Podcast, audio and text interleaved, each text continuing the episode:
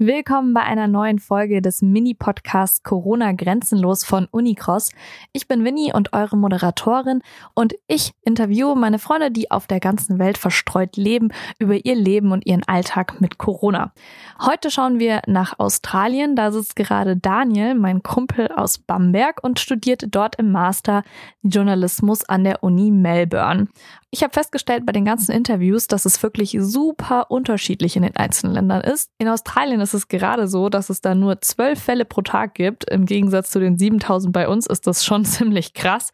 Aber Daniel wünscht sich, dass sein Alltag ein bisschen mehr so ist wie unserer hier in Deutschland. Wie genau er das meint und was sonst noch so in Australien abgeht, hört ihr jetzt hier.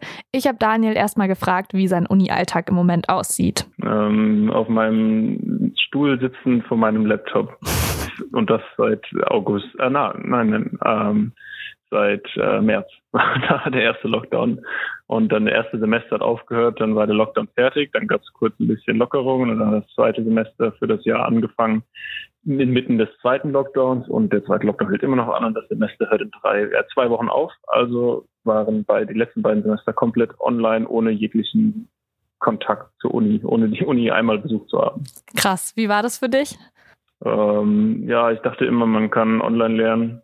Ähm, jetzt denke ich nicht mehr. Ich finde es scheiße. Ähm, es nervt mich einfach vor allem mal, wenn man im Ausland ist, will man natürlich auch Leute kennenlernen und Spaß haben und feiern gehen etc. Halt den Uni-Alltag ausleben, was jetzt nicht unbedingt nur Lernen auf Lernen besteht. Das geht halt nicht. Ähm, also mir, aktuell besteht es wirklich nur aus, aus Uni-Alltag, so wie man sich äh, ja, idealerweise vorstellen sollte, äh, wie er natürlich selten ist. Ähm, ja, also es ist echt langweilig. Ich habe gerade mal nachgeguckt, wie die Fallzahlen aktuell sind in Australien und ich habe gesehen, dass ihr sozusagen diese zweite Welle, in der wir hier in Deutschland gerade feststecken, hattet ihr sozusagen schon im August, stimmt das? Ähm, ja, wir hatten die im August ähm, und zwar nur im Bundesstaat Victoria mehr oder weniger, das ist da, wo ich bin, wo Melbourne ist. Ähm, da waren die Fallzahlen relativ hoch, bis zu 800 Fälle hochgerechnet auf die ja, 5 Millionen Einwohner un ungefähr in Victoria, waren schon eine Menge pro Tag. Ähm, dann gab es einen zweiten Lockdown, der immer noch andauert. Also ich bin immer noch im Lockdown bis hoffentlich nächste Woche. Ähm, aber man wird sehen, die sind immer noch nicht mit den Fallzahlen zufrieden. Es sind aktuell pro Tag um die 10 im Schnitt. Ähm, und das wäre immer noch zu hoch. Äh, mal gucken, wo das jetzt hinführt. Okay, was bedeutet der Lockdown? Was heißt das genau? Was für Maßnahmen sind da? Wie stelle ich mir das vor? Also am Anfang, ich war zum Glück noch unterwegs auf Reisen, bin in einem anderen Bundesstaat in Australien, bin dann zurückgekommen Anfang August. Da war der Lockdown, glaube ich, schon zwei Wochen am Laufen.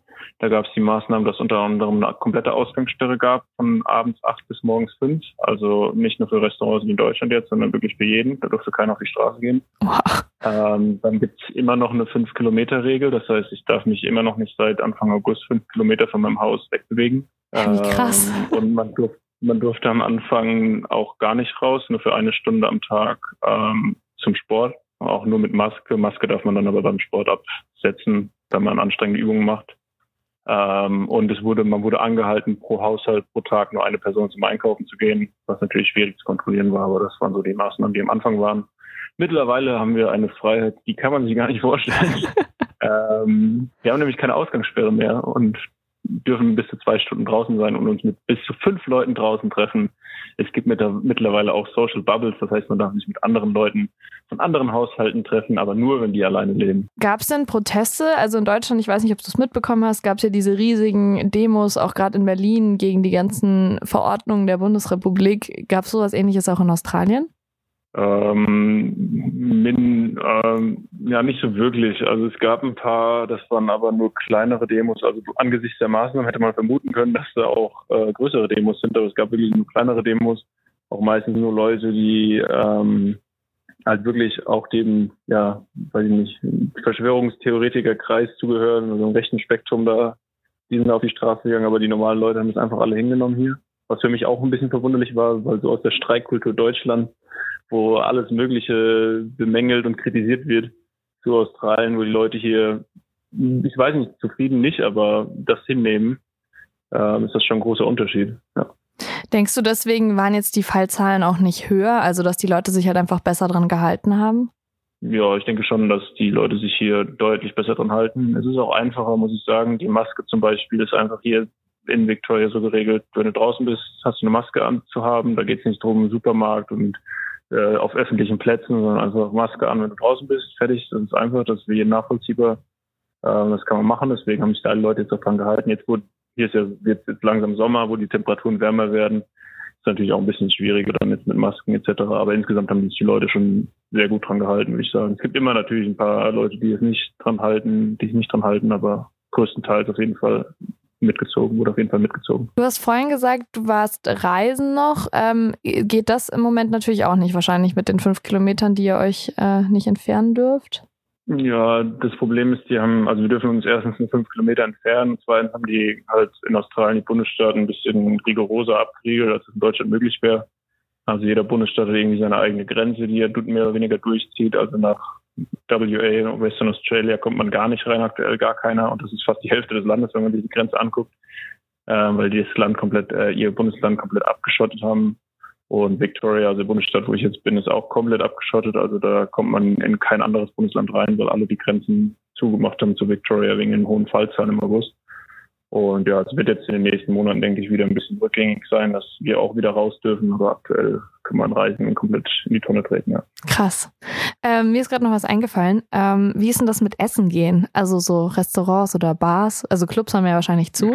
Ja, also seit August ist alles zu. Es ist nichts offen, gar nichts. Also du darfst nur online Essen bestellen. Also die einzigen Sachen, die aufhaben, sind Supermärkte, dann Apotheken, Ärzte.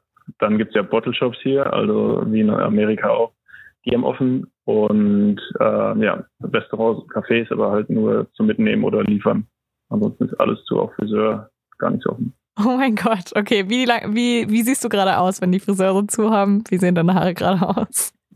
Hervorragend.